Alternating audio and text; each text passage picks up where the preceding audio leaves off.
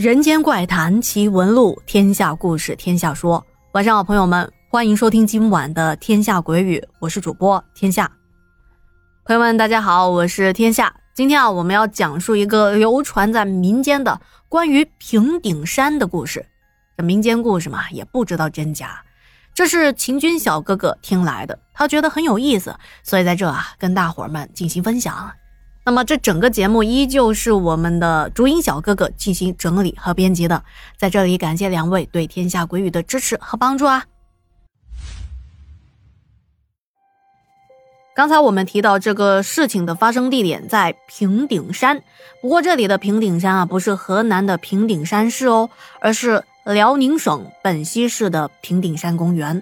这里原名也叫青云山，也叫平顶山。说到青云山，是不是想起这个著名的网络小说《诛仙》啊？哎，您别说啊，早在几千年前，这里还真的有仙道名山，佛家祖寺之一的滴水寺也在这里哦。而平顶山之所以为大众所熟知，是因为在清朝的光绪三十三年，也就是在一九零四年的十月份，爆发了日俄战争，这里有著名的平顶山战斗。是辽东沙河战役的重要组成部分，在当时，本溪境内的平顶山和连山关都成为了主攻目标，战斗那叫一个惨烈啊！到后来，包括这个解放战争时期，还残留了军事碉堡、还有坑道、掩体等等，这些都是平顶山战役以及解放本溪战役的直接历史见证。那么，现在这个地方啊，建立了一座平顶山公园。除了具有纪念意义以外，还给市民们提供了一个锻炼身体的好去处。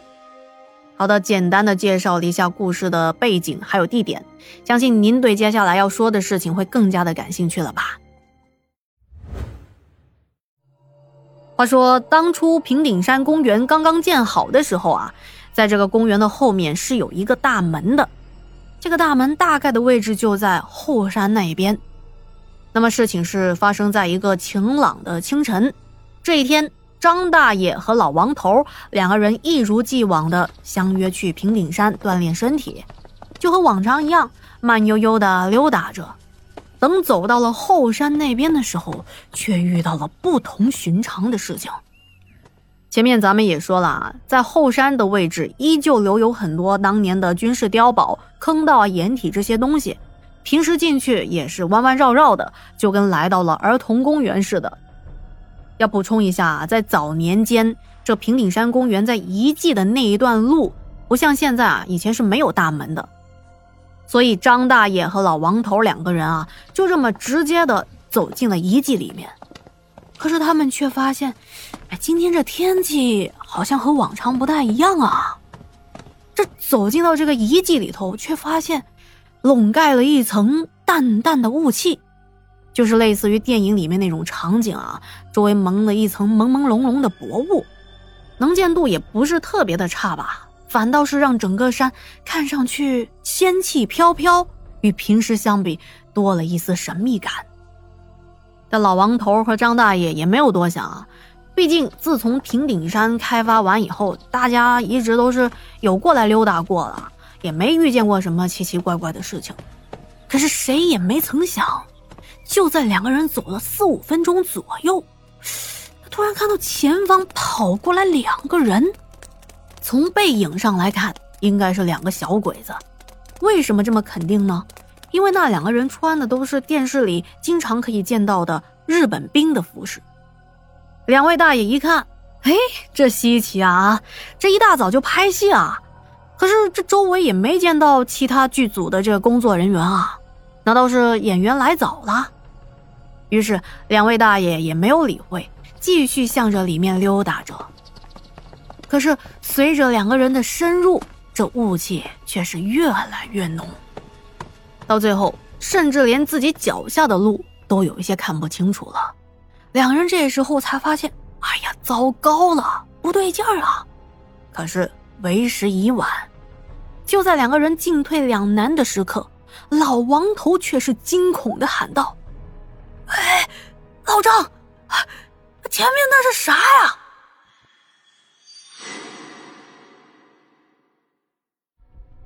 据说当时周边也有一些其他的人，他们听到了一声惊恐的大喊声之后，就没听见任何的声音了。直到过了大概有两个多小时吧，等周围的雾气逐渐的散去，有一些遛弯的人，他们发现，哎呦，这地上怎么躺着两个老人呢？有几个胆子比较大的就想上去扶他们两个，可是过去一看却惊叫出声，因为他们发现这地上的两个老人已经没气儿了。于是大家就急忙的报了警。等警察来了现场勘查以后，发现这两个老头啊，就咱们前面说的这个老王头还有老张，他们两个面无血色，双目圆睁，一脸的惊恐。按照法医的分析，据说是惊吓过度被直接吓死的。可是经过解剖，却发现他们的身上没有任何的伤口，却丢失了，据说是丢失了三分之二的血液。可以说，这个案子是疑点重重。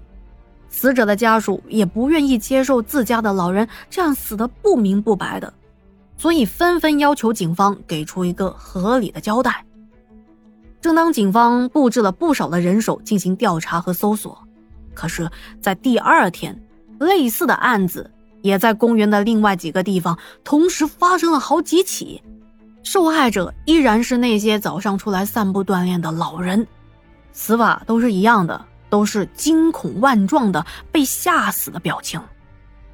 这下子好了，事情直接就炸开了锅了，甚至连当地的领导也不知道该怎么办了。要知道，好事不出门，坏事传千里。这种事情肯定是闹得沸沸扬扬啊！当地人们都不敢来到这个平顶山来锻炼了。就在这个时候，一位不知道名讳的云游道士到平顶山走访，来到了公园，他想要上山，却发现这现场拉满了黄色的警戒线，有好几个警察正在附近忙碌着。道长看了看，想上山。却一把被一位警察给拦住了，说：“不好意思啊，同志，这个地方啊封了，您不能上山。”道士也不说话，皱着眉头打量着四周，手上还在不停的掐算着什么。大概是过了几分钟左右吧，道士对这个警员说：“根据贫道的推测，你们这儿怕是出了邪乎事儿吧？”最近应该是有很多人莫名的死在这里吧？这警员一听，哎呦，这道士居然连法医检查的结果都能算得到，当下也是将信将疑，就找来了自己的这个驻地领导。领导一听也不敢怠慢，忙问这道长应该怎么解决这些事情。这道士想了想以后说：“嗯，办法倒是有。”但是我得联系我的师兄弟们来帮忙。这里当初打仗死了太多的人了，里面的怨气成了气候，变成了索命的怨灵。如果不除掉的话，以后得出更多的事情。这领导一听，得死马当活马医吧，所以他好生的招待了这个道士。后来等道士的师兄弟们到齐，才发现一共来了整整八个人。这八个人就直接进入了这个雾气里面，和怨灵斗法，据说斗了三天三夜。这三天三夜，整个公园也被完全的封了起来，还有很多的警察轮流值班，根本不放任何一个普通的老百姓进去。据目击者说，最终这八个人战胜了里面的怨灵，只是他们都是被抬出来的，并且好像都只剩下一口气。据说道人们被抬出来的时候，还特别的吩咐，说啊，这镇压只是暂时的，如果想要保证后人无恙，就必须用先烈的遗骨来镇压。所以呢，后来又在平顶山的公园里面建立了一个石板，请了先烈的遗骨用来永镇邪灵。想必大家都猜到了啊，当年镇压邪灵的那一群道长，正是天师府的天师们。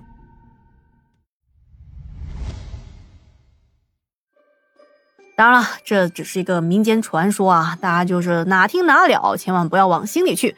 咱们就是讲故事，您就是当娱乐来听一听就好了。如果您喜欢天下讲的故事，一定要在节目的下方进行多多的留言啊！觉得不错的话呢，就转发给亲朋好友们推荐一下。如果还可以的话呢，请帮天下打一个五星好评，呵 呵就在专辑的那个评分那一栏那里啊。好的，那今天我们节目就到这里啦，我们下期见。